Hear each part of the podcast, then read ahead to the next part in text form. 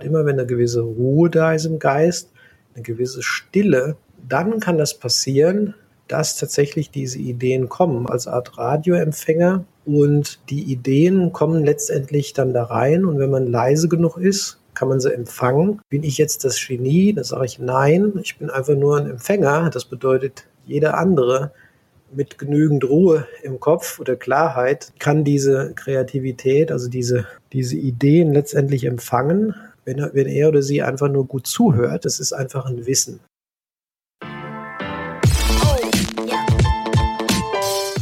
Das ist Rainer Kraft. Rainer hat 20 Jahre im Silicon Valley gelebt und gearbeitet, bevor er bei Zalando die Themen Data Science, Personalisierung und AI verantwortet hat. Ihr hört With Love and Data. Ein Podcast von Alex Jacobi.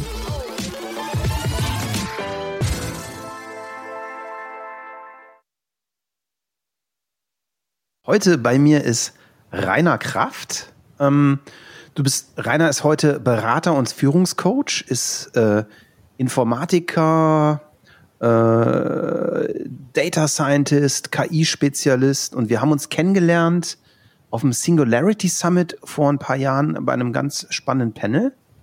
Und Rainer, ich freue mich riesig, dass du heute bei uns bist.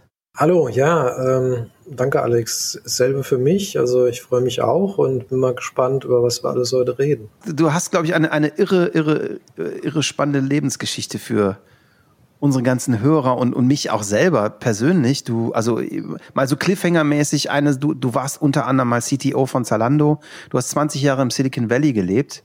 Und was mich eigentlich total interessieren würde, erzähl uns doch mal ein bisschen so von deinem Werdegang, wer du bist, was du gemacht hast, wie du angefangen hast. Ähm, bin ich ganz gespannt, das zu hören. Ja, das ist eine lange Geschichte.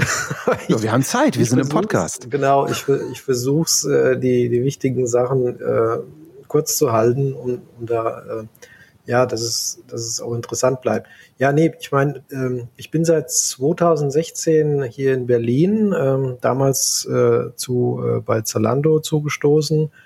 Ähm, das war äh, für mich ein unheimlich spannendes Angebot ich war jetzt ja nicht CTO, ich war praktisch VP Engineering, habe da Bereiche wie Suche, Personalisierung, aber auch die ganzen Data Science, äh, Deep Learning und ein ganzes Research Lab da aufgebaut und auch die mhm.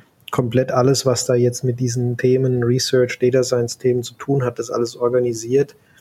Das war unheimlich spannend, ne? deshalb bin ich auch hier rübergekommen nach 20 Jahren in Kalifornien und wenn ich zurückgehe an Anfang, Mitte der 90er, hatte ich halt hier in, ähm, in äh, ich komme ursprünglich aus Mittelhessen, ne, in der Gegend mhm. Wetzlar-Gießen, falls es jemand kennt, ähm, da äh, Informatik studiert und dann halt überlegt, ja, das war die Zeit, wo das Internet da gerade am, äh, ja, am, am Starten war, am Start, kann man sagen. Ne?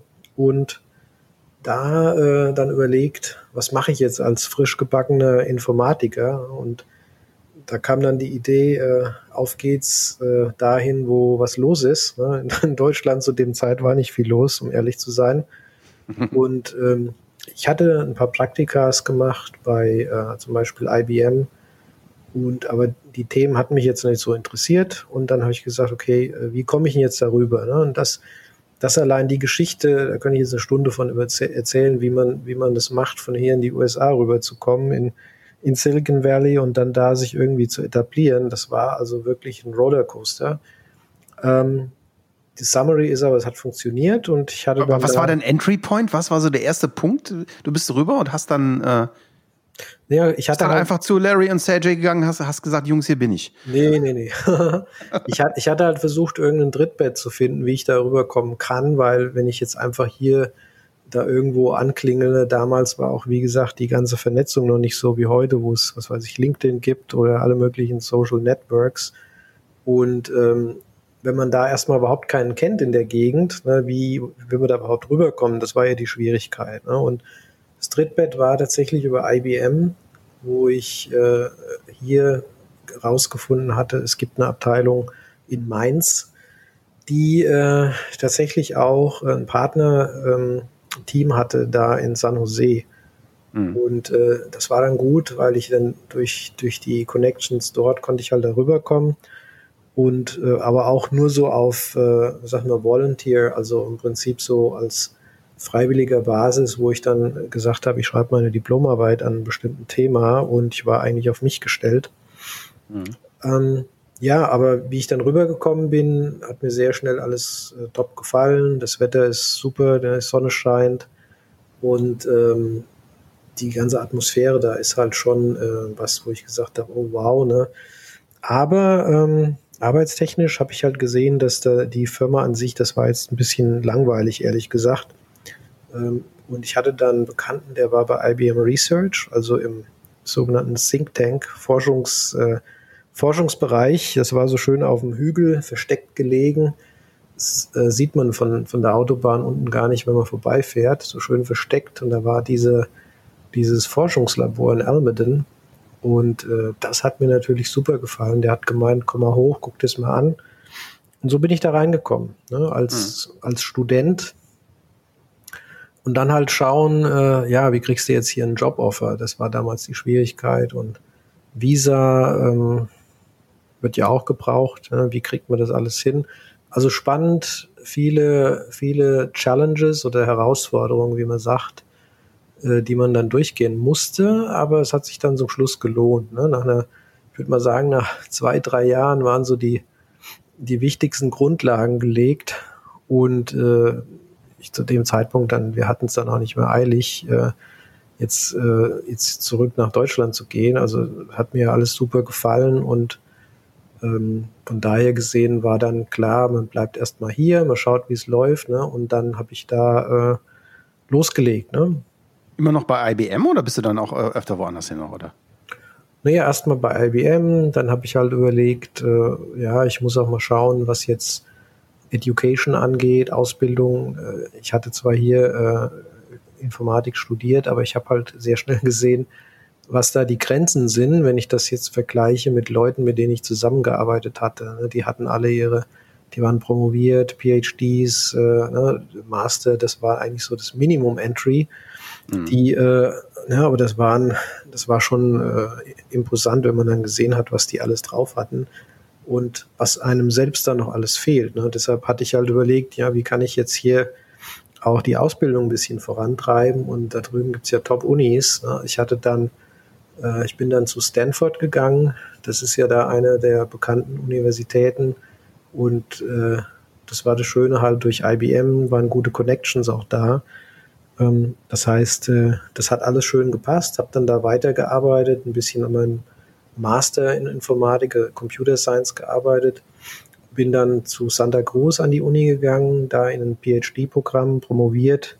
Alles nebenbei, also neben der, neben dem Fulltime-Job, was äh, im Nachhinein gesehen äh, schon, äh, schon sehr anstrengend war, aber es hat irgendwie, es hat geklappt, ne? Und dann, äh, wie ich auch mit meinem, mit meiner Promovierung zu, zum Ende kam, das war so 2003, 2004, äh, dann bin ich auch äh, gewechselt dann zu Yahoo, weil das Thema Internet Search, das war halt, was mich interessiert hat. Internetsuche war damals die sogenannte äh, Rocket Science. Ne? Das war, wo mhm. wirklich die guten Informatiker dran arbeiten wollten. Und da bin ich zu Yahoo und da bin ich, war ich dann auch die längste Zeit in allen möglichen verschiedenen Bereichen, bin in das Thema Tech Leadership reingekommen, Innovation, also ich habe ganz viele auch schon bei IBM äh, Patente gemacht, weil also Softwarepatente in dem Bereich, weil äh, das war ja alles am Starten, ne? das war ja alles äh, auch so Mobile Technologies und alles, was man sich da überhaupt vorstellen kann, das gab es ja zu dem Zeitpunkt noch gar nicht. Ne? Da gab es kein iPhone äh, oder so auch Cellphones, also Handys mit GPS und das gab es ja alles nicht. Ne? Und daher konnte man dann super ähm, ja, Innovation machen und erfinden und äh, damit auch experimentieren. Das war halt eine unheimlich spannende Zeit, viel gelernt. Mhm. Und so ging die Zeit rum, wie gesagt, bis irgendwann 2016, wo ich dann nach Berlin bin. Irre, irre spannend. Und äh, du hast dann bei Yahoo hauptsächlich an, an Search gearbeitet. Hast, hast auch diesen ganzen Wechsel noch, dass Marissa Meyer reingekommen ist und so mitbekommen wahrscheinlich, ne? Genau, genau. Das, äh, das war dann auch nochmal eine große Umstellung. Und da ging es ja darum, nochmal ein bisschen frischen Wind reinzubekommen zu dem Zeitpunkt. Und äh, ja, das äh, war dann eine spannende Zeit, weil sie dann auch versucht hat, äh, da einiges zu verändern. Es hat sich dann eigentlich immer mehr und mehr wie Google angefühlt. Mhm. Ein Wunder bei ihr, oder? genau, das war, also sie hat im Prinzip so versucht, gute äh, Sachen, die jetzt bei Google funktioniert hatten, dann auch letztendlich auch irgendwie rüberzubringen. Und das hat auch zum Teil ganz gut funktioniert. Ja, aber die, die Schwierigkeit war bei Yahoo ja auch zum Schluss in den letzten Jahren. Äh, Suche war natürlich Google ganz klar der Gewinner, der die Nase vorn hatte. Mhm. Äh, Microsoft ist noch mit reingekommen zusätzlich und hatte auch viel gemacht. Und äh, daher war eigentlich der Markt gut aufgeteilt, ne, dass man da konnte man nicht mehr auf Nummer eins kommen bei Yahoo. Ab wann waren so, so, so, so KI-Themen im Silicon Valley bei euch schon ein Thema? Wahrscheinlich viel, viel, viel früher, als hier es viele auf dem Schirm hatten, ne? Ja, ich kann mich erinnern, 2005, 2006 äh, ging es los, so mit zumindest in meinem Bereich, mit Machine Learning, wo dann nach und nach äh, versucht wurde, immer weniger so mit Heuristics zu machen, ne? also mit so mit so festen Werten in, im Programmcode, die dann wirklich versuchen zu ersetzen durch maschinelles Lernen. Mhm. Damals hieß es einfach Machine Learning. Ne? Ja. Ist ja auch äh, der eigentlich richtigere Begriff. Genau, und da fing das an und hat sich das dann auch über die, über die Jahre hinweit äh, weiter weg, äh, weiterentwickelt. Ne? Aber, aber eben überhaupt nicht der neue heiße Scheiß, wie immer alle irgendwie denken. Und selbst da war es ja eigentlich schon 30 Jahre alt, ne? Ja klar, aber das war dann, wo es dann, wo es dann so ein bisschen äh, Mainstream wurde im Engineering-Bereich. Ne? Spannend. Und dann bist du irgendwann aus dem Silicon Valley nach Deutschland und bist dann bei Zalando gelandet. Ich glaube, das war auch äh, ziemlich spannend, was du da gemacht hast. Genau, das war halt die, ähm, das war halt das Angebot, dass ich da den ihren Suche, Suchbereich, äh, Personalisierungsbereich, aber auch den ganzen Research, Data Science Bereich wirklich komplett von Grund auf aufbauen konnte. Ja. Ich hatte da freie Hand und äh, das war ein super attraktives äh, ja, Problem und Angebot, was mich dann dazu auch bewegt hat, ich gesagt habe, okay, jetzt packen wir die Familie ein und jetzt gehen wir alle nach Berlin. Das heißt, die sind auf dich zugekommen, haben irgendwann gesagt, äh, haben irgendwas gesagt, dass du dich Nein sagen konntest oder wolltest. Und so du bist gekommen. Sehr gut. genau, so ungefähr. Da hat sich das irgendwie dann so ergeben. Ja. Und äh, ja, und dann war dann die Umstellung da. Spannend. Kann, kannst du ein bisschen darüber erzählen? Das, also, das hört sich für mich irre spannend an, weil gerade so was Emotionales wie, wie Fashion, äh, Klamotten, Mode, Schuhe und Personalisierung, das kommt mir relativ komplex vor als Thema. Ja, aber ich hatte zu dem Zeitpunkt noch nicht viel, äh, soll ich sagen, Expertise in diesem Bereich. Ich selbst kenne mich mit Mode nicht so besonders aus. ja. Als äh, Techie, ne, da als Engineer ist man in der Regel, also die meisten, die ich auch kenne, jetzt nicht so unbedingt Mode, äh, modebewusst oder wie auch immer, ne? aber es war klar, dass das ein Bereich ist mit viel Innovation und wenn ich, wie ich dann angefangen hatte und mich dann in das Thema vertieft habe, habe ich halt immer mehr und mehr darüber gelernt und gesehen und habe halt auch sehr schnell festgestellt, äh, was da für ein Potenzial da ist. Ne? Weil mhm. es ist ja immer noch, auch heutzutage, nicht alles digital im Modebereich, äh, immer noch sehr viel dominiert offline. Ne? Die ganzen Retail-Shops, wo man reingeht und alles physikal, phys ne? also, also in ganz normale Geschäfte Sachen anprobieren und da wirklich so mehr eine digitalen Plattform hinzubekommen, das war eigentlich die Herausforderung. Ne? Ja, das heißt, es ging es im Prinzip darum, eine Prediction zu bauen, was das nächste Fashion Piece ist, was du mir anbietest, damit ich es kaufe? Oder, oder wie ging das? Naja, das gab es schon. Also, wie ich hinkam, gab es schon eine solide Recommendation Engine, die sich halt anschaut, basierend auf dem, was du gekauft hast oder auch vielleicht geklickt hast und so weiter. Und dann zu sagen, hier, guck mal, das und das ist interessant. Ne? Mhm. Das heißt, das gab es eigentlich schon. Es ging eigentlich dann mehr um die Weiterentwicklung davon wie ich das halt besser machen kann und aber auch andere Aspekte, nicht nur Recommendation, sondern diese ganze, ähm, das hängt ja auch mit der Suche zusammen. Ne? Was, was gefällt mir eigentlich? Wie suche ich danach? Und vielleicht auch, welche Sachen habe ich bereits in meinem Kleiderschrank, ne? dass ich auch sehe, dass ich vielleicht was, was ich jetzt schon habe, dann komplementär irgendwas Neues dazu bekomme. Ne? Das sind alles so Themen, die äh, dann auch spannend werden. Oder wie ich ein komplettes ähm, ein komplettes Outfit mir auch zusammenstellen kann. Also da gibt es kein, ähm, keine Shortcoming für Innovation. Ich wollte gerade sagen, also das Problem zu verstehen, welche Faktoren zum Zusammenstellen eines Outfits gehören, das ist ja, das ist ja so general, das ist ja, das, das kommt mir vor wie ein, ein, ein, ein unlösbares Problem, zumindest maschinell. Also ja. ich meine, was muss ich, was muss ich dafür alles verstehen? Ich muss, muss, ich muss Mode, ich muss Geschmack verstehen, ich muss äh, Trends verstehen, ich muss, weiß ich nicht, äh, persönliche Motivation verstehen, ich muss Situationen verstehen.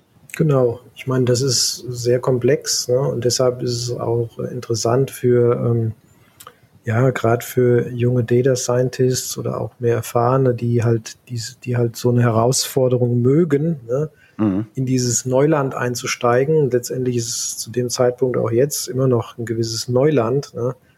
Äh, zu, das war eigentlich auch die Zeit, wo dann Deep Learning und die ganzen KI-Ansätze mehr und mehr standardisiert wurden ne? und Einzug hielten, weil halt genügend Hardware für, zur Verfügung stand, das alles so umzusetzen. Und ja, da war natürlich dann viel Raum für ähm, ja, Sachen auszuprobieren und zu schauen, wie es funktioniert. Ne? Wie muss man sich das als Laie vorstellen? Inwiefern kann einem Deep Learning und Machine Learning helfen, ein Outfit auszusuchen? Naja, man muss halt erstmal, ich meine, eine, ein Problem davon ist ja erstmal zu verstehen, was ist eigentlich Fashion, ne? Oder was ist eigentlich ein Kleidungsstück? Ne? Was mhm. zum Beispiel, nehmen wir mal eine Jeans als Beispiel. Was hat die denn da überhaupt für, ähm, wie beschreibe ich denn eine Jeans? Ne? Das ist ein Algorithmus, das versteht. Ne?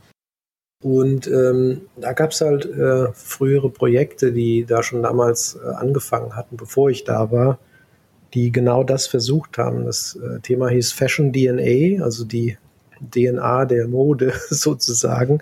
Wie mhm. ist Mode aufgebaut und wie kann ich das Algorithmen beschreiben? Darum ging es eigentlich. Und da hatten die äh, Forscher zu dem Zeitpunkt auch schon äh, Paper äh, fertig gehabt, was dann auf einer, ich weiß nicht mehr, welche Konferenz das war, aber dann auch publiziert wurde und akzeptiert wurde, was halt äh, viel von diesen Innovationen letztendlich abgedeckt hat. Ne? Dass Algorithmen erstmal überhaupt verstehen, was man sich unter Mode vorstellen kann. Ne? Das ist ja das, Core, das, das unterliegende Problem, weil dann, nur dann kann ich auch letztendlich sagen, oh, guck mal, diese Jacke, die ist der Jacke ähnlich. Das, ich glaube, das irre Spannende ist, dass es vielen Leuten, die jetzt nicht so in dem Thema drin ist, gar nicht klar ist, wie komplex das ist. Also dass zum Beispiel die Erkenntnis, dass die zwei Ärmel hat, keinen Unterschied macht, aber dass der Saum Knöpfe hat, vielleicht schon. Ja, genau. Und, und, und wir nehmen, ich glaube, wir nehmen als Menschen so viel für klar an und, und, und als Laien unterschätzen, was es heißt, dass eigentlich auf, auf, auf äh, das, was wir sozusagen mit unserem System One äh, intuitiv wahrnehmen, genau. nicht in der Maschine intuitiv da ist. Genau, und das sind halt die genau die Herausforderungen, ne? Und die machen das Ganze spannend. Ne? Ich muss also erstmal lernen überhaupt, was Mode ist, was Kleidungsstücke sind. Ne? Auf der einen Seite, ich muss aber auch lernen, was ist eigentlich der Kunde, ne? weil jeder ist ja anders. Jeder hat einen anderen Geschmack. Und äh, auch das, das zu verstehen, was jemandem gefallen könnte, das muss ich irgendwie zusammenbringen. Spielen dann auch so Sachen wie, wie, wie Social Media Profile eine Rolle? Also wo man einen Kunden vielleicht optisch oder auch über eine Zeit emotional sozusagen mitbekommt? Oder? Naja, eher weniger, weil ich meine, äh, solche Profile sind ja letztendlich gibt es ja Datenschutzbestimmungen ne? und im Prinzip hat man nur eigentlich nur die Daten zur Verfügung, die jetzt ähm, in der Interaktion mit dem Kunden äh, tatsächlich entstehen. Ne? Mhm. Und was der jetzt an Social Media macht oder was auch immer, das weiß man ja nicht. Ne? Das heißt, das spielt eigentlich da keine Rolle mehr drin. Sicherlich, wenn es, äh, wenn ein Kunde sagt, ich teile all das Zeug mit dir in irgendeiner Form, was auch immer das heißt, und je mehr äh, Eingaben man dann hat, das könnte natürlich hilfreich sein. Ist das für dich auch eine, eine ethische Herausforderung, Problem oder? In, inwiefern? Naja, Personalization kann schon sehr mächtig werden und kann, kann, ich sag mal, Data Science und sobald du emotional personalisierst, kannst du ja praktisch schon auf einer Weise Menschen sehr nahe kommen, ohne dass sie es ahnen. Also genau. ich, ich meine, ich gucke jetzt mal, wenn man ganz extrem sich anschaut, die wenigsten Nutzer von Social Networks sind sich darüber im Klaren, dass der Deal für sie scheiße ist. Ne? Ja, also, ich dass meine, sie, dass sie sich und dass, dass sie ihre Data, ihre, ihre Daten eigentlich unter Wert verkaufen. Genau. Ja, da gibt's ja auch einen guten Film gerade hier, äh, letztens gesehen, Social Dilemma, ne? Falls den Ich fand ihn ehrlich gesagt gar nicht so gut, aber Ich fand ihn, ich fand ihn interessant, weil der eigentlich das Ganze, was man eh die ganzen Jahre gemacht hat, nochmal so ein bisschen gut zu, zusammengefasst hat. Äh, zum Teil Ja. natürlich auch ein bisschen übertrieben, um da halt noch ein bisschen Stimmung zu erzeugen. Aber es war interessant und für jemanden, der sich damit noch nie beschäftigt hat, auf jeden Fall Augen öffnet. Ne? Ja, ich meine, das Problem generell ist halt, dass äh, man letztendlich mit diesen Algorithmen versucht, in, natürlich in der positive, positiven Absicht, ne? aber letztendlich manipuliert man den Kunden. Ne? ja klar. Man muss es Aber das tun wir in der Werbung ja äh, mit Ansage. Genau, ich, ich, Seit 100 Jahren. ich will ja hilfreich sein. Das heißt, ich will jetzt dem Kunden Sachen zeigen, da wäre er vielleicht nie drauf gekommen, selbst ne, bei einem Sortiment von Hunderttausenden von Artikeln. Die kann ja jemand nie selbst alle äh, durchgehen. Ne? Und wenn ich jetzt in der Lage bin, da äh, zwei oder drei rauszufinden, wo der Kunde jetzt sagt, oh wow, das ist genau, was ich gesucht habe, ne? Und bestellt's dann, dann habe ich ja dem Kunden in dem Sinne geholfen. Ne? Mhm.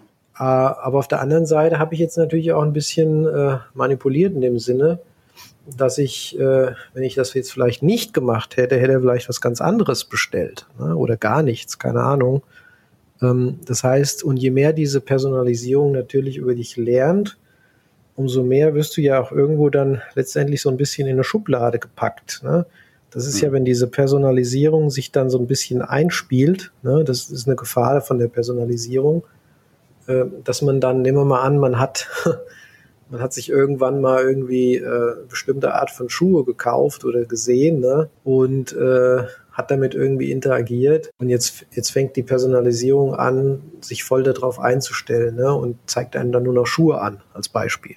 Ne? Mhm. Und das ist halt so eine, auch eine Gefahr, dass dann die Personalisierungsvorschläge in so eine gewisse Richtung abdriften. Und das will man natürlich auch verhindern. Also die Data Scientists, die an so Problemen arbeiten, das, die haben es nicht einfach, ne, um da wirklich auf der technischen, auf der technischen Level äh, das gut hinzubekommen, aber auch auf einer ethischen Ebene das so hinzubekommen, dass es äh, wirklich noch ähm, ja, hilfreich ist und ja, halt versucht wird, nicht äh, jetzt dem Kunden irgendwas unterzudrücken, was er eigentlich gar nicht braucht. Ne? Das, wär, das sind ja so Sachen dann, dass er auf einmal mehr kauft, eigentlich, was er vorher hätte gar nicht kaufen wollen. Und das sind so diese Grauzonen, die aber jetzt nicht nur jetzt ein Modegeschäft, das ist generell überall so. Ne?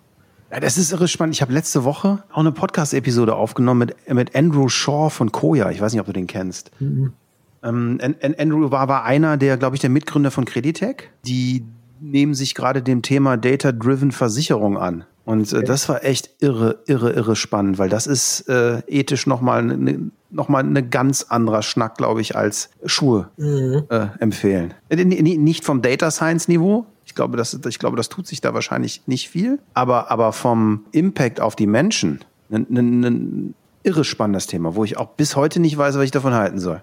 Also ganz, ganz, ganz nachgedachter, intelligenter, spannender Mensch. Aber für mich zum Beispiel so ein Punkt, wo ich nach wie vor denke, wenn ich so einen mächtigen Datenschatz und Algorithmen und Shareholder habe und dann auch noch Kunden, frage ich mich bis heute, wie man da nicht umkippt in die böse Richtung. Ja, ja, nee, aber deshalb sage ich ja, das ist ein breiteres Problem. Das, und dann zum Teil halt noch viel, je nach Branche oder ähm, wo es um was es jetzt gerade geht, kann das natürlich noch an, ganz andere Auswirkungen haben. Ne? Gibt es für dich einen Punkt, wo du sagen würdest, ab hier hat das Thema Data und Data Science für mich als Mensch nichts mehr zu suchen? Nee, das kommt, das kommt auf ein, das kommt halt immer auf den Fall an. Ne? Jetzt aus dem Kopf äh, kommt mir jetzt da gar nichts äh, Konkretes in, in den Sinn, ne? aber wenn man sich damit jetzt beschäftigt und man, äh, sollte halt immer überlegen, was mache ich hier eigentlich? Ne? Die Frage stellt sich erstmal, was mache ich hier?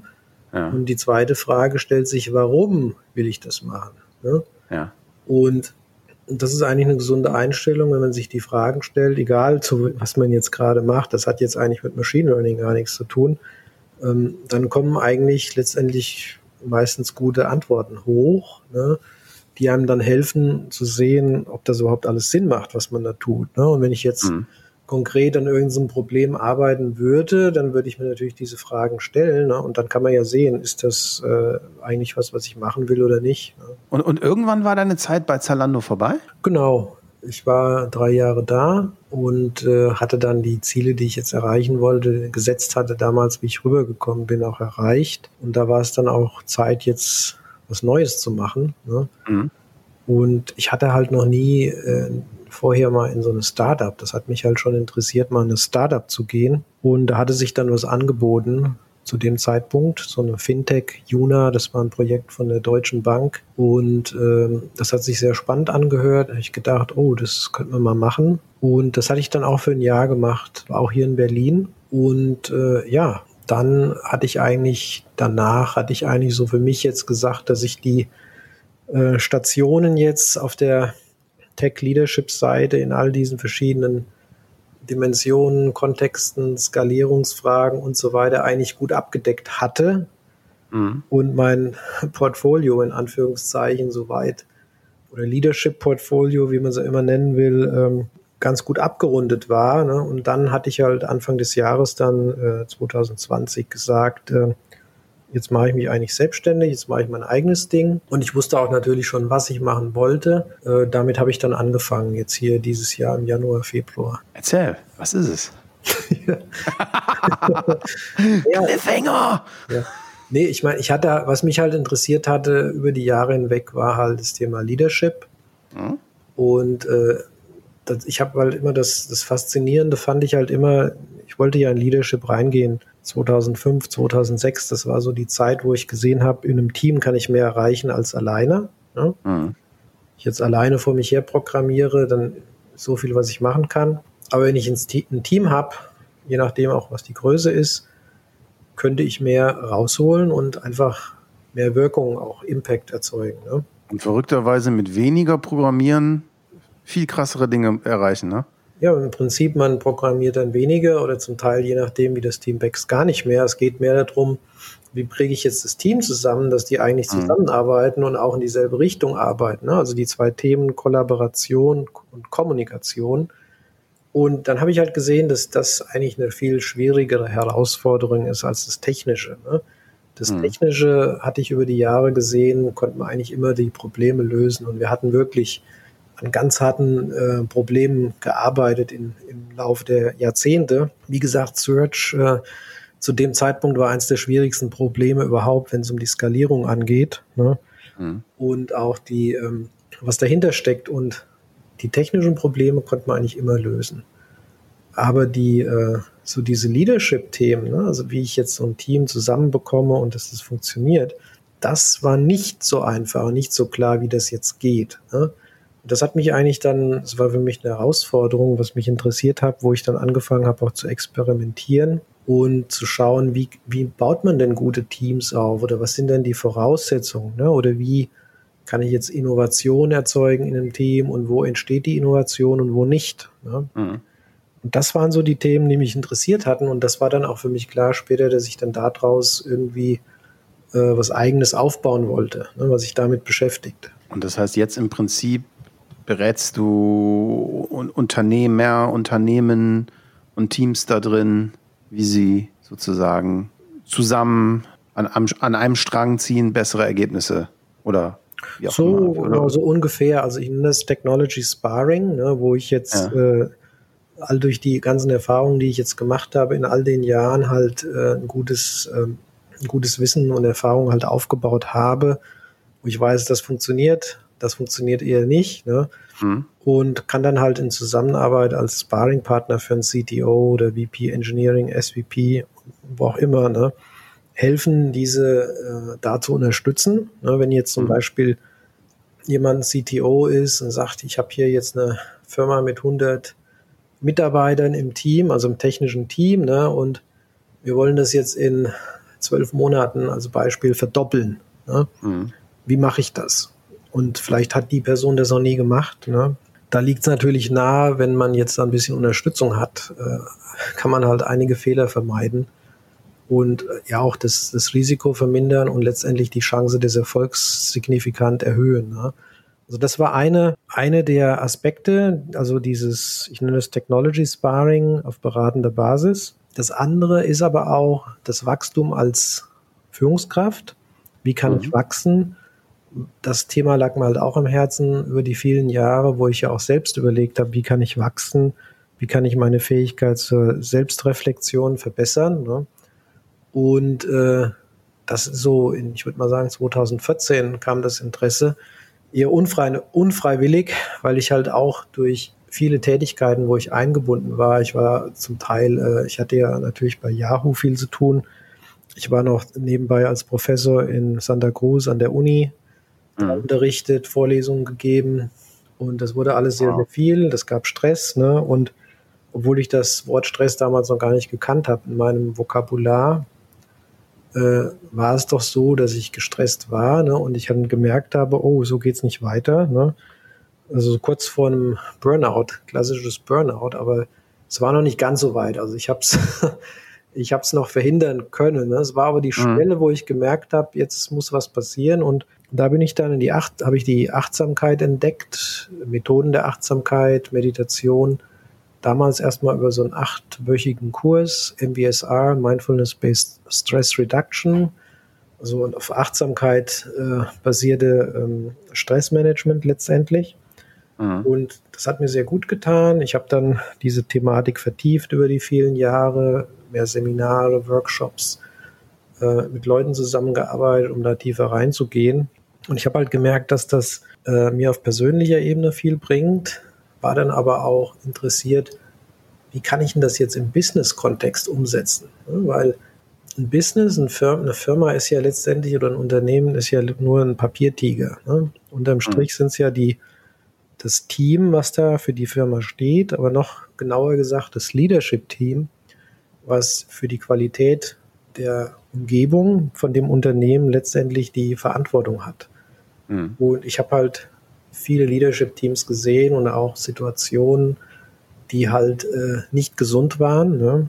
wo halt wirklich viel äh, schiefgelaufen ist, aber auch eine Arbeitsatmosphäre geschaffen wurde, die nicht, äh, nicht sehr gesund war, ne? sagen, sagen wir es mal so.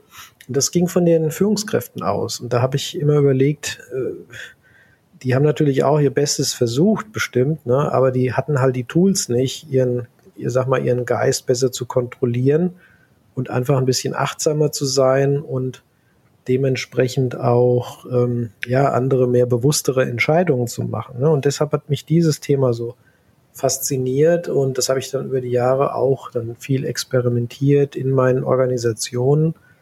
Wie kann ich Achtsamkeit integrieren? Gerade bei Zalando habe ich viel damit äh, ähm, ausprobiert und dann aber auch überlegt, wie kann ich da einen Fortschritt messen? Ne? Mhm. Wie kann ich jetzt sehen, dass das tatsächlich funktioniert in meiner Organisation? Aber auch wenn ich jetzt Führungskraft bin und jetzt bestimmte Methoden ausprobiere, woher weiß ich, dass ich dadurch jetzt, dass es mir besser geht ähm, oder dass ich dadurch, äh, ne, sag mal, eine, eine, höhere Resilienz aufbaue oder eine, eine, bessere Reflexion aufgebaut habe, woher weiß ich das? Ne? Und da kam halt der, der wissenschaftliche Ansatz wieder durch, den ich halt gerne mache, wo ich dann sage, okay, lass uns mal, lass uns mal überlegen, wie messe ich den, die Sachen und wie mache ich das transparent und wie kann ich dann durch Methoden experimentieren und dann sehen, was sich tut. Und wenn was gut funktioniert, mache ich mehr davon. Wenn es nicht so gut funktioniert, lasse ich es weg. Ne? Und dann wollte ich das halt alles zusammenbringen in so eine Art systematisches Training, mhm. was ich dann in Kombination mit dem Sparring, so CTOs oder so Senior Technology Leader, äh, anbieten kann. Und da habe ich doch tatsächlich auch so eine, wirklich so letztendlich vielleicht auch unbewusst, so eine Nische irgendwo gefunden, ne? weil ich kenne keinen jetzt außer mir, der sowas macht, ehrlich gesagt. Und ähm, es ist tatsächlich, es wird gebraucht. Also da ist, ähm, da ist Nachfrage da, sehr viel Nachfrage. Und äh, ja, da freue ich mich, wenn ich da helfen kann in dem Bereich. Ja, ich ich finde das irre spannend. Es gibt so, also wir, wir arbeiten bei uns auch, ich, ich habe so eine ähnliche, äh, ich habe nicht so eine beeindruckende äh, Silicon Valley Story wie du, aber ich habe tatsächlich eine äh, ähnliche, ich komme bis an die Grenzen meiner Grenzen Story, die mich auch in Richtung Achtsamkeit geführt hat. Mhm. Ähm, und ich habe vor, oh, ich weiß nicht, ob es vor ein, anderthalb Jahren war, und was mich sehr beeindruckt hat, ein bisschen Je so gelesen, was Jeff Wiener und Reed Hoffman mit, mit ihrer Idee von Compassion und Empathy in der Firma gemacht haben.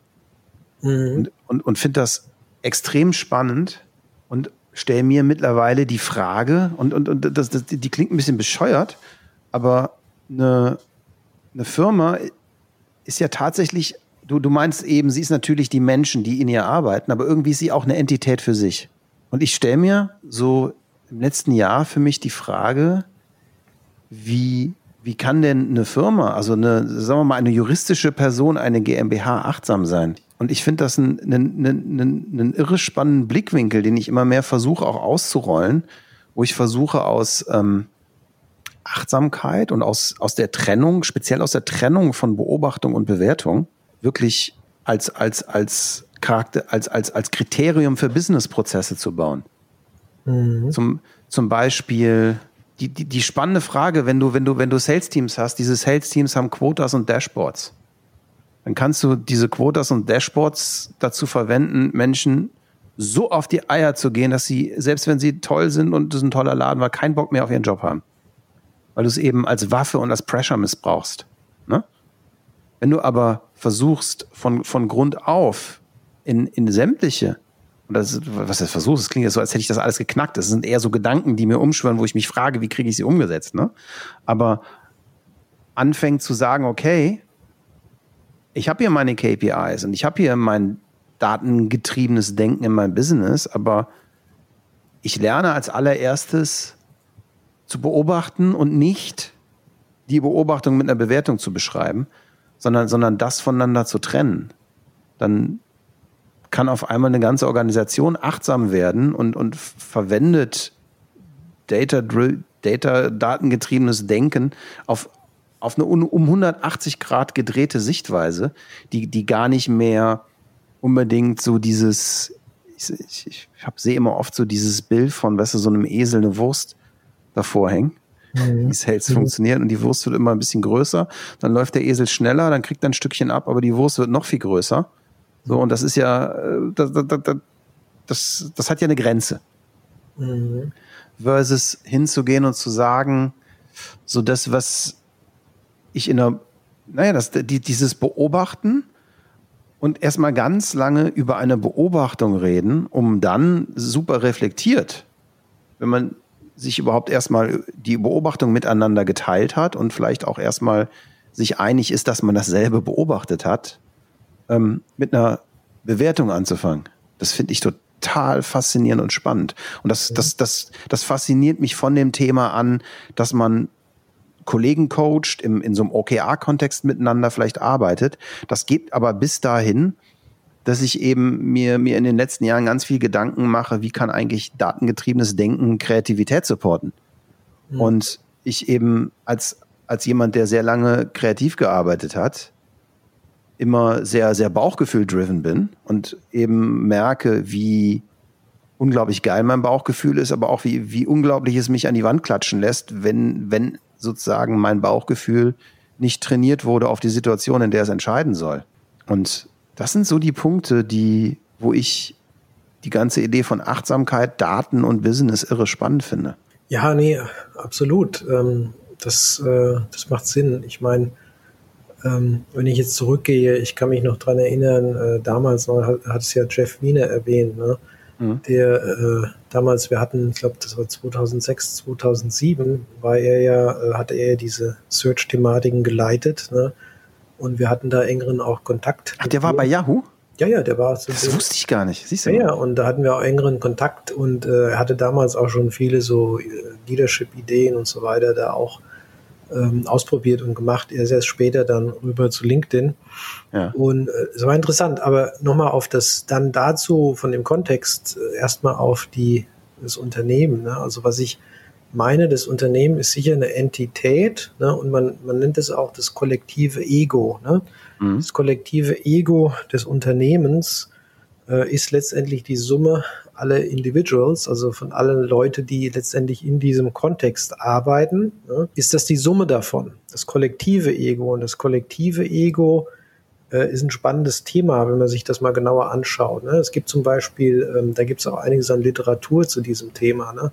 Der, der Klassiker, der sich mit den Themen tiefer beschäftigt, äh, ist Eckhart Tolle. Äh, der hat ja das Buch geschrieben Jetzt. Ich weiß nicht, ob du das kennst.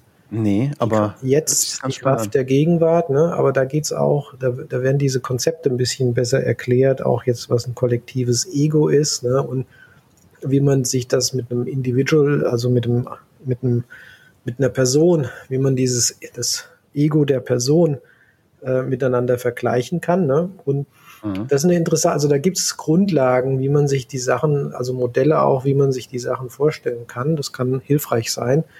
Aber um das einfach runterzubrechen, ich meine, letztendlich geht es wieder zurück auf das Leadership-Team.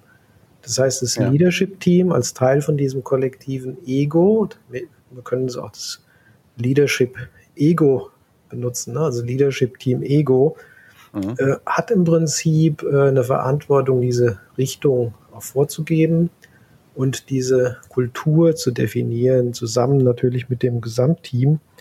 Aber die prägen das natürlich und je nachdem, wie die das unterstützen, haben da einen riesen Einfluss, ob es eine angenehme Umgebung ist, ob es eine mhm. achtsame Umgebung ist oder ob es eher eine ungesunde Umgebung ist. Ne? Das wird mhm. dadurch geprägt. Und dann, wenn ich jetzt zu dem Thema komme, Kreativität, datengetrieben, es ist ja so, ein datengetriebener Ansatz äh, ist hilfreich in dem Sinne, dass ich wirklich klare Werte habe. Aber das Problem ist ja, habe ich immer alle Werte. Ne? Und in der Regel habe ich nicht alle Werte, die ich überhaupt haben könnte, um eine Entscheidung zu fällen. So, du, du meinst das so nach dem Motto, mein, meine datengetriebene Beschreibung ist nur so gut wie mein Datenmodell? Ganz genau, weil ich kann jetzt ja, ich kann ja jetzt sagen, ich mache mal ein einfaches Beispiel. Ich will jetzt Gewicht abnehmen, ne? gesund mhm. abnehmen, so. Mhm. Dann sage ich mir, was ist, was sind meine Kennzahlen? Naja, jetzt fange ich mal simpel an. Das Kennzahlen ist das Gewicht in Kilogramm, ne? Und dann sage ich, naja, aber eigentlich ist BMI noch wichtig, ne? Und vielleicht kommen dann noch ein, zwei andere dazu. Ja, ich könnte ja pumpen gehen und Muskelmasse haben, das ist was anderes als Fett. Genau, und dann wird das immer komplizierter. Und dann fange ich an und äh, hole mir immer mehr Datenpunkte, um das Modell größer zu machen. Ne? Aber ist das wirklich alles zum Schluss? Und ich kann das nie perfekt hinbekommen. Es fehlt immer jede Menge. Ne? Und da das ist die Frage. Am Ende ist so ein Modell gar nicht zu machen, oder? Nee, ich kann es nicht. Ich krieg's nicht hin. Ne? Aber es gibt genügend Leute, die dann halt, äh, denen macht es Spaß. Und die gehen da drin auf und die sind auch gut da drin. Die versuchen halt das Modell so gut wie möglich zu machen als Annäherung. Ne?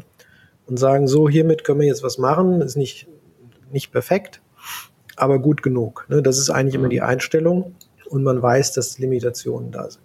So. Und dann geht es eigentlich darum, das ist halt ein wichtiger Punkt, ich nenne das die Intuition, deine eigene Intuition, die Verbindung zu dir selber, ne, zu deinem Inneren, äh, dein, oder du hast das Bauchgefühl gesagt eben. Ne? Mhm. Wenn ich meine Selbstwahrnehmung erhöhen kann, kann ich mich stärker mit meiner Intuition verbinden und auch tatsächlich, wenn ich leise bin, und zuhöre, dann kann ich auch hören, was die Intuition mir sagen will. Ne? Ich kann das mhm. deuten, was das ist. Und das Interessante ist dann, und das äh, eine schließt das andere nicht aus. Ne? Das heißt jetzt nicht, dass ich jetzt ab sofort Entscheidungen jetzt nur noch mit dem Bauchgefühl treffe. Das heißt aber, ich habe jetzt einen weiteren Datenpunkt. Ne? Mhm. Das heißt, ich habe jetzt einen Datenpunkt, der heißt Bauchgefühl oder Intuition oder wie wir es nennen wollen. Und dann habe ich nur noch zehn andere Datenpunkte. Ne? Und jetzt kann ich die zusammenbringen. Ne, jetzt wird es interessant. Jetzt kann ich sagen, ja, die Zahlen, die sehen alle ganz gut aus, ne? Aber das Bauchgefühl sagt mir eigentlich, nee, das sollte man nicht machen. Ne? Und das ist, das ist dann ein gutes Problem, was man dann hat, wo man dann reflektieren kann und auch mal in sich gehen kann und dann eine gute, qualitativ gute Entscheidung zu machen kann. Das heißt also, das eine schließt das andere nicht aus, wenn man es integriert. Also es, es muss sogar sein. Also ich habe letztens äh, mich relativ viel auch mal befasst, so mit meinem Why, wo ich auch mal selber rauskriegen wollte, warum mache ich den ganzen Scheiß eigentlich? Ich habe irgendwann gemerkt, ich habe, ich glaube, ich, ich, glaub, ich will einfach ein total geiler Cyborg werden, seitdem ich ein kleines Kind bin.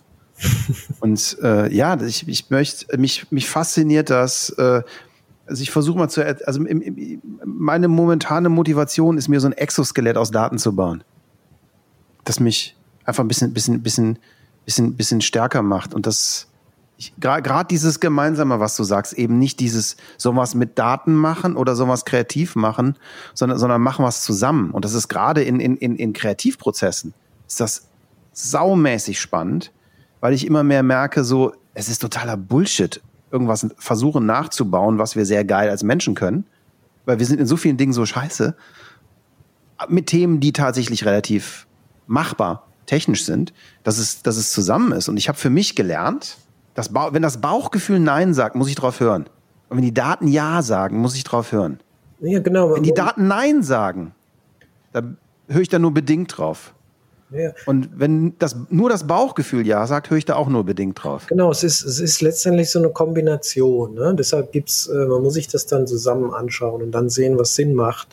Aber es geht einfach nur darum, ich habe nochmal einen weiteren Datenpunkt, so sehe ich es halt, ne? Und ich kann ja. halt diese sehr guter Datenpunkt, äh, den ich dann benutzen kann, Entscheidungen zu machen. Und dann kann ich, damit kann ich auch eine sehr ähm, fortschrittliche Organisation aufbauen, wenn ich so ein Modell habe. Ne? Das muss aber, was das bedeutet, ist, dass die Führungskräfte in dieser, diesem Unternehmen auch in der Lage sind, sich mit ihrer Intuition zu verbinden. Ne? Und die meisten würde ich mal sagen, können das nicht. Basieren ja, die Intuition, ist die nicht ein, ist die Intuition nicht ein mega geiles Messgerät, das unglaublich schwer ist abzulesen? Naja, man kann sie ehrlich gesagt relativ ein, einfach ablesen, wenn man angefangen hat, sich damit zu beschäftigen und auch zu trainieren, wie man Zugang dazu hat, ist ja. das ultra simpel, ultra einfach. Ne?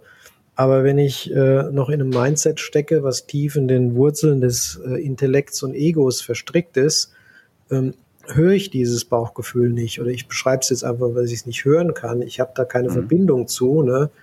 Und auch keinen Zugang. Das bedeutet, das ist jetzt eine Dimension, die existiert für mich erstmal nicht. Ne? Und, mhm. und erstmal mit systematischem Training durch Achtsamkeit zum Beispiel, ne, kann ich nach und nach diese Fähigkeiten auch ganz gezielt dann trainieren, aufbauen.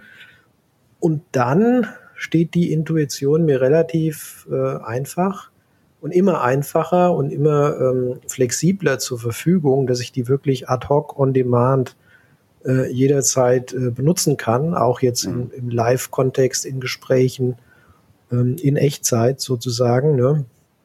Aber das ist ein Trainingsprozess, also ist keine Magic oder irgendwas oder eine Magie. Das ist einfach nur ein Trainingsprozess. Ne? Aber in der Regel sind, würde ich mal sagen, 90 Prozent, 95 Prozent der Führungskräfte haben dieses Training nicht gehabt ne, und der dementsprechend auch keinen bewussten Zugang zur Intuition. Ne? Das ist momentan der, der Stand der Dinge. Und das äh, ist so, was du eher beschrieben hast, geht das so in die Richtung dann rein, dass so datengetriebene Kultur aufgebaut wird, mit all den Nachteilen, die man sich auch vorstellen kann, was das bedeutet. Ne? Was mich ja auch total fasziniert, also du kannst es lernen, aber diese Tools sind ja noch viel mächtiger. Also wenn man, mich faszinieren immer wieder so Prozesse wie Neuroplastizität zum Beispiel, dass du mit Kraft deiner Gedanken tatsächlich äh, die Struktur deines Hirns aktiv modifizieren kannst. Das finde ich, wie gesagt, gerade mit meinem Cyborgism total geil und irre spannend. Ja, ja klar. Ich meine, das äh, gibt so viele Aspekte, die da interessant sind, wenn man da erstmal angefangen hat. die, ähm, und die sind halt natürlich unheimlich nützlich. Ne? Also das ist ja Neuroplasticity. Im Prinzip geht es ja um Manifestation, ne? dass ich jetzt äh, meine Kraft der Gedanken letztendlich ausnutzen kann, äh, bestimmte Situationen auch zu erreichen. Ne? Ja, nicht nur das, sondern dass tatsächlich physisch äh, äh, physische Änderungen in meinem Hirn stattfinden, dadurch, genau. dass ich bestimmte Formen von Gedanken immer wieder praktiziere. Genau, das ist ja auch erforscht. Ich meine, diese, diese Sachen sind ja mittlerweile sehr gut erforscht. Da gibt es tausende mhm. von Studien. Äh, ich brauche nur auf die Meditation zurückzugehen, ne? wie viele, was ich da an äh, Veränderungen, physikalische Veränderungen im Gehirn, die da stattfinden bei regelmäßiger Meditation. Ne? Mhm. Und das ist schon äh, beeindruckend. Ne? Also von daher gesehen, äh, wenn man das erstmal alles weiß, dann äh, weiß man auch, äh, dass es sich lohnt, in diese, ähm, diese, sagen wir mal, dieses Gebiet zu investieren. Ne? Und dann ist der Weg ins Biohacking auch nicht mehr weit. Das kommt dann dazu, ne? weil erstmal, wenn man, wenn man erstmal ein gewisses Bewusstsein aufgebaut hat und merkt, dass man eigentlich mehr ist als jetzt nur die Gedanken, die da äh, mehr oder weniger äh, random, also zufällig jeden Tag in in großer Menge durch den Kopf gehen ne, und man merkt, man ist eigentlich mehr als das. Ne. Dann geht es aber auch darum, naja, wenn ich jetzt anfange, meinen Geist zu trainieren, ich habe auch immer mehr dadurch mehr Klarheit, ich kann mich besser mit äh, meiner Intuition verbinden, ich baue Re Resilience, ne, also diese Resilienz auf, äh, bin dadurch viel leistungsfähiger, äh, nicht mehr gestresst. Ne? Das ist das mal, das Wort, das Wort begegnet uns so oft und ich glaube, so viele Leute haben es noch nicht definiert. Lass uns mal definieren, was für dich wirklich diese Resilienz bedeutet. Genau, also dann, dann komme ich von da, dann komme ich wieder zurück auf den vorhergehenden Punkt. Ne? Also die, die Resilienz ist ja diese, ist für mich eine der wichtigsten Fähigkeiten von der Führungskraft. Und ich sehe das oft, wenn ich äh, mir zum Beispiel Spielfilme anschaue, äh, wo es jetzt drum geht, ne, von früher irgendwelche historischen Sachen, wo jetzt äh, Schlachten geschlagen wurden, ne, die Lieder, also in dem Fall die Generäle, oder ne, das sind ja auch das sind ja Leaders, ne, und man sieht, schaut sich das an und das ist zum Teil so beeindruckend, wenn man sieht, wie resilient die waren, also wie kreativ auf der einen Seite, wenn also kontinuierlich kommen Herausforderungen und die finden Wege raus, wie sie drumherum gehen können, aber mhm. auch wie sie die nötige Stärke aufbauen, dass sie das überhaupt überstehen, ne, weil es wird ja es sind ja viele Herausforderungen. Ich brauche viel Energie. Ne?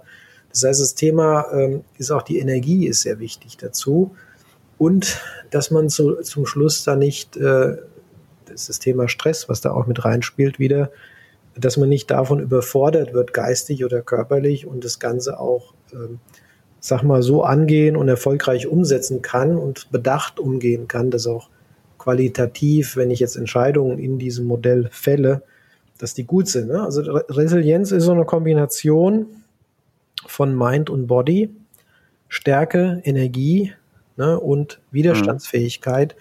Dass auch wenn ich umfalle, ich, jeder denkt, jetzt ist es aus, das war's, ne?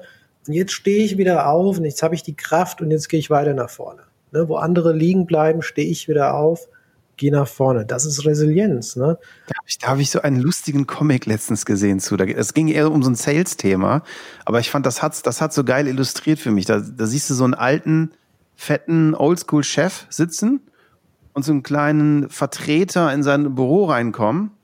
Und dann sagt dieser Chef so sehr herablassend, äh, You know how happy you are. I already rejected five salesmen today. Daraufhin sagt der Typ, I knew they were me. das ist für mich Resilienz. Naja, genau. Also ja, das ist die, genau. Und, und diese Widerstandsfähigkeit oder auch Zähigkeit, ne, kombiniert mit Kreativität, weil auch hier in dem Beispiel, was gesagt ist, ja kreativ, ne? dass das jemand dann öfters probiert, sich vielleicht noch verkleidet dazu, dass es nicht so auffällig ist. Ja. Das ist ja Kreativität auch im, im, im Beispiel dazu. Ne? Und deshalb ist diese, diese Fähigkeit halt letztendlich halt so wichtig, ne? dass man Kannst die, du definieren, was Kreativität für dich bedeutet? Ja, Kreativität ähm, ist im Prinzip eigentlich, wie, wie soll man es am besten erklären? Also es geht ja um letztendlich um Ideen, ne? um, um neue Ideen, die ich äh, praktisch erhalte mhm. und die ich dann letztendlich auch kommuniziere mitteile. Und diese Ideen letztendlich, ähm, jetzt ist die Frage, sind das Gedanken? Sind die Ideen Gedanken? Oder ist es was anderes? Ne? Man sagt ja immer, äh, das ist auf der einen Seite sind halt die Thoughts, die Gedanken, und auf der anderen Seite ist ein sogenannter auch wieder in die Intuition bezogen Knowing, ein Wissen. Ne? Mhm. Und ich sehe das mittlerweile so, dass halt die Ideen keine Gedanken sind, sondern dass die letztendlich ein Knowing sind, ein Wissen, was plötzlich aufpoppt. Ne? Das heißt, äh, das typische Beispiel, ich meine, äh, was ich halt gemerkt habe im Laufe der Jahre, also ich bin ja mit, mit Innovation letztendlich, das war ja in, in meiner in meiner Laufbahn, wo ich jetzt äh, im Silicon Valley war, äh, ich habe ja Erfindungen gemacht am laufenden Band. Ne? Das war ja, da ging es ja um Kreativität oder auch Produktentwicklung und Kreativität, die man da reinbringt. Ne? Und mir ist das immer so einfach gefallen, das zu machen. Dann habe ich damals gedacht, oh, ich bin so ein irgendwie ein Genius oder irgendwas. Ich, ich krieg die Sachen ja, ich schütte die einfach so aus dem Ärmel raus. Ne? Aber ich habe dann halt reflektiert über die Jahre immer hinweg und überlegt, wo kommen denn diese Ideen eigentlich her? Ist es einfach, weil ich so jetzt so genial bin oder was, was, was hat's denn damit auf sich? Ne? Und ich habe ich hab festgestellt, dass die Ideen immer dann rauskamen, wenn ich am ruhigsten war. Ne? Als Beispiel, das typische Beispiel ist unter der Dusche oder beim Spazierengehen in der Natur. Ne? Also immer dann, wenn der Geist in Ruhe war, damals kannte ich das Wort Meditation in dem Sinne noch nicht, ne? Ähm, da, hat, da hatte ich mich damit noch nicht beschäftigt. Ich rede jetzt zehn Jahre oder 15 Jahre, bevor ich mich mit Achtsamkeit beschäftigt hatte. Ne? Da hatte ich diesen, diese Begriffe noch nicht. Aber rückblickend sehe ich halt immer, wenn eine gewisse Ruhe da ist im Geist, eine gewisse Stille, dann kann das passieren, dass tatsächlich diese Ideen kommen. Also man kann sich das vorstellen wie so ein Radioempfänger, ne? das Gehirn so als Art Radioempfänger und die Ideen kommen letztendlich dann da rein und wenn man leise genug ist, kann man sie empfangen und dann sind sie da. Ne? Und das bedeutet auch, um wieder zurückzugehen auf meine erste Observierung, äh, bin ich jetzt das Genie? Da sage ich nein, ich bin einfach nur ein Empfänger. Das bedeutet, jeder andere mit genügend Ruhe im Kopf oder Klarheit ne, kann diese Kreativität, also diese, diese Ideen letztendlich empfangen, wenn er, wenn er oder sie einfach nur gut zuhört. Ne? Und es ist was anderes als in meiner Observierung, was anderes als Gedanken. Es ist einfach ein Wissen. Wenn ich jetzt, nehmen wir mal an, ich habe mich mit irgendeinem Problem beschäftigt über mehrere Monate oder Wochen äh, und ich gehe wieder zurück zu meinem Beispiel unter der Dusche. Eine gewisse Ruhe ist da. Und auf einmal, obwohl ich da überhaupt nicht mehr drüber nachgedacht habe, auf einmal ist die Antwort da. Ne? Die Antwort ist ein Wissen. Ich weiß jetzt, da so geht's. Ne? Einfach so. Von, von ja. jetzt auf, da, war kein Gedanke. Also da war kein Gedanke im Spiel, wo ich jetzt angefangen habe zu denken, naja, wie würde ich es jetzt lösen? Und ich mache jetzt dieses logische Lösen eines Problems. Ne? Nee, es ist Kreativität, es kommt einfach. Ich empfange es. Du trainieren, ne? Hm? Das kannst du trainieren. Ich habe letztens ein Interview veröffentlicht mit einer, mit einer Neurowissenschaftlerin, die habe ich letztes Jahr auf dem ADC kennengelernt. Die hat sich ganz lange damit beschäftigt, wie Menschen kreativ werden. Und hat die, äh, weiß ich nicht, unter MRTs gesteckt und kreativ werden lassen. Und hat, hat, hatte so eine spannende Geschichte für mich, wo sie sagte, pass auf, das ist total einfach, das ist ein bestimmter Teil in deinem Hirn. Und der fängt erst dann zu arbeiten, wenn du im, im Idle-Mode bist. Also wenn du am besten, wenn du irgendwas stoisch, körperliches, langweiliges machst und anfängst abzuschweifen. Das ist genau diese Sache, die du gerade mit der Dusche erzählst. Genau, genau. Das nennt man jetzt im, im, im fachsprachlichen Bereich, hat das Gehirn verschiedene Wellenlängen, Zustände. Ja. Und das geht so, sogenannte Alpha, Alpha-Wellen, die gehen von 8 bis 12 Hertz. Ne? Da wird es ja. interessant, da kommt das Hirn langsam in die Ruhe rein. Geschieht zum Beispiel äh, tatsächlich in Meditation. Und wenn ich noch ein bisschen tiefer gehe oder auch die Dusche, ne, die, die bringt das auch dahin, oder zum Beispiel Zeiten direkt vom Einschlafen oder morgens nach dem Aufstehen, der sogenannte Theta-Bereich von 6 bis 8 Hertz. Ähm, das sind Bereiche, wo die Kreativität am höchsten ist, ne? weil das mhm. nicht mehr in einem denkenden Modus ist. Ne? Ja. Und das ist letztendlich einfach nur eine wissenschaftliche Bestätigung, äh, dass, dass man das klar noch messen kann und alles, aber das, was, was ich, ich eben gesagt habe, im Prinzip genau das halt nochmal auf wissenschaftlicher Seite beschreibt. Ich hm. beschreibe es halt einfach nur als Stille, ne, als Ruhe. Und äh, dann kann das passieren. Und ja, das kann man natürlich trainieren, weil das letztendlich nur ein Training der Achtsamkeit ist. Was sie nämlich sagte, ist, der dieselbe Hirnregion, die du in der Meditation versuchst zu beobachten und sein zu lassen, ne? wo du eben versuchst, eben an nichts zu denken und die du sozusagen da versuchst, auf Null runterzufahren, das ist dieselbe Hirnregion, die auch kreativ ist. Und deshalb ist diese Steuerung von so dieses Lernen in der Meditation, diese Region runterzufahren oder aber eben in einer bewusst körperlichen Bewegung sie zuzulassen, dann eben gar keine Magie mehr kreativ zu werden, sondern tatsächlich ein Training wie Laufen gehen. Ja, aber es ist ein wichtiger Punkt, also in das, das, das äh, muss man auch nochmal klarstellen. Man versucht in der Meditation nicht diese äh, Gegend runterzufahren oder auch nichts zu denken. Ne? Ja. Weil das allein, dieser Gedanke, jetzt muss ich runterfahren oder nichts denken, der würde dir wieder Stress machen. Und dann fährst du überhaupt nicht runter, dann bleibst du so, wie du bist. Ne? Also die ja, Idee ist, ignorieren. Loslassen, wirklich komplettes Loslassen und in die, in die Langeweile, in die Leere gehen. Ne? Und das ist, wenn diese, diese, wenn diese Zustände auch dann kommen, ohne dass man sie beabsichtigt. Ne? Die kommen nicht, wenn man sie beabsichtigt, dann klappt es nicht. Ja, ich bin ja ein relativer auch Freak, was so Tools und Tech und Quantification angeht. Und ich habe mir so einen, kennst du ein Muse-Band? Ja, das benutze ich seit zwei Jahren ungefähr. Ich finde das total spannend.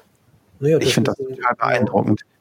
Weil ich habe damit gelernt, dass ich tatsächlich, wenn ich manchmal das Gefühl habe, ich bin voll drin, eigentlich noch gar nicht drin bin und sozusagen der Weg in die Meditation ein ganz anderer ist, als ich dachte, bevor ich das hatte. Ich finde das, mich hat das total beeindruckt. Nee, es ist ein super Tool. Also in meinem Training äh, empfehle ich das auch für Einsteiger, äh, weil es ein bisschen hilft zu sehen, wo man steht.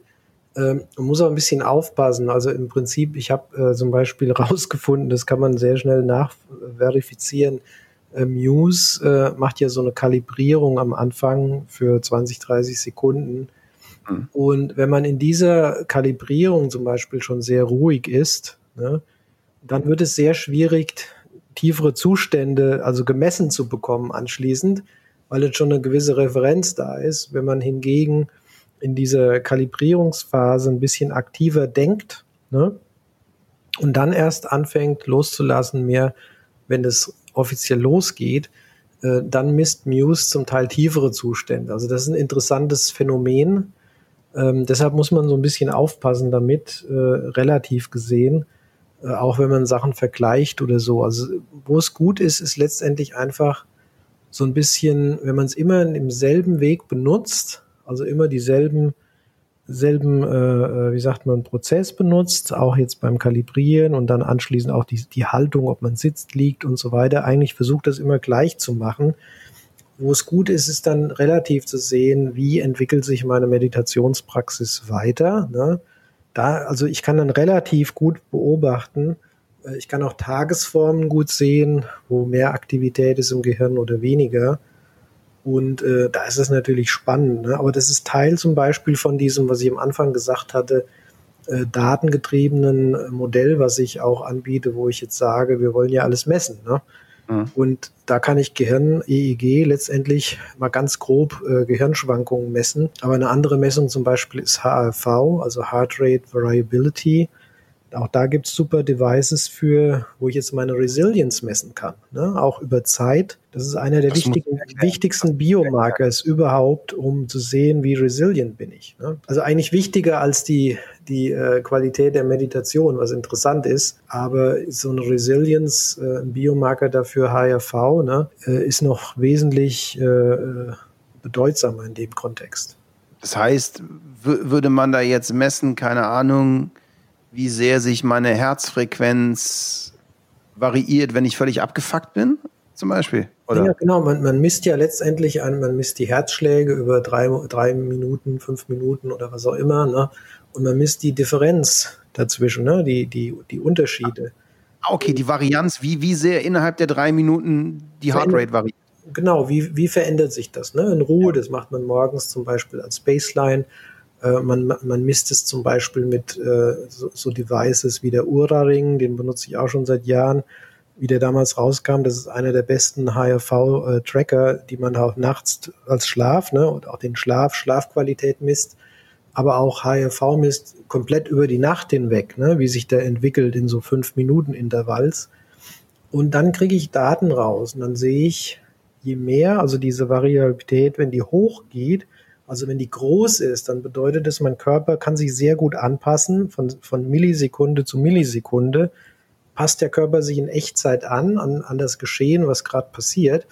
Aber wenn er sich nicht so gut anpasst, das bedeutet, ich bin letztendlich in einer Art Stressmode, dann wird alles sehr rhythmisch, synchron, ne, immer gleichbleibend und dann dadurch ist die Variabilität geht dann runter. Ne? So kann man sich das vereinfacht vorstellen. Und das bedeutet, wenn ich jetzt äh, gestresst bin und zum Beispiel auch Messungen über den Tag verteilt mache, ich fühle mich gestresst als Beispiel, ich mache so eine Messung, dann regel bestätigt, dass das, das HRV dann in dem Fall sehr niedrig ist. Und wenn ich relaxed und ruhig bin, geht das in der Regel auch hoch. Aber es ist nicht nur jetzt äh, äh, jetzt auf den Geist bezogen, aber auch auf den Körper. Ne? Wenn der Körper gestresst ist, intern zum Beispiel durch das Immunsystem ist überlastet, äh, eine Erkältung steht an oder sowas. Das hat auch äh, Auswirkungen, das ist auch körperlicher Stress, der wird dadurch auch gemessen. Ne? Mhm. Deshalb ist Resilience, äh, HRV ist, ist wirklich ein super Biomarker, wie ich sehen kann, wie resilient ich bin und wie meine Resilienz sich entwickelt über Wochen und Monate. Irre spannend. Kann die Apple Watch das auch? Äh, die hat ähm, die neue Version, habe ich gesehen, da gibt es zwei verschiedene ähm, Sorten von Watch. Eine, die ist ein SE oder wie die heißt, ein bisschen günstiger und dann die andere, das ist wohl da im Umfang mit drin, äh, dass ich so Snapshot-Messungen machen kann, aber wie gut jetzt die Qualität ist, kann ich noch nicht sagen. Ne? Also ich benutze, wie gesagt, den zum einen den Ura-Ring, den ich jedem empfehlen kann. Das ist einfach State of the Art und beste Qualität. Ja. Und für aber mehr für Langzeit, ne, dass ich sehe auch im Schlaf nachts, wie sie es entwickelt. Und dann gibt es noch zwei Sachen. Einmal, das heißt Heart Mass, Heart wie das Herz und Mass, Mathematik, M-A-T-H, Heart Mass sowie Elite HRV, ein Wort, ist eine App. Ja. Und da kann ich auch letztendlich über die Company, die dahinter steckt, Geräte bestellen, die recht kostengünstig sind, äh, so ein Clip ans Ohr oder auf den Finger, was ja. dann äh, sehr präzise diesen HRV messen kann, zum Beispiel im Morgen oder mittags, wann auch immer, äh, für so, für so äh, Snapshots. Ne?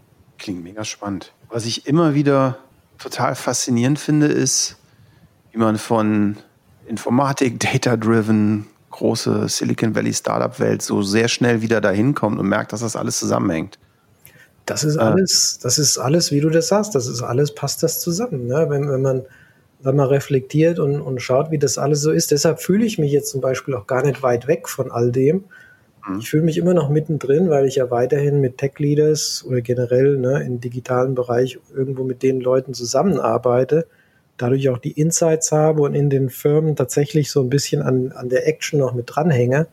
Ja. Ähm, aber das passt alles zusammen, ne? weil man, man, man merkt dann, das ist Body und Mind, da ist eine Einheit da. Und nur wenn ich äh, es schaffe, die, beide, die beiden wirklich gut zusammenzubringen, dann äh, kann ich auch meine, meine Contributions, die ich jetzt mache, also meine, meine Leistung oder was ich jetzt äh, nach außen geben kann, tatsächlich maximieren. Sonst kann ich das nicht. Ne? Ja.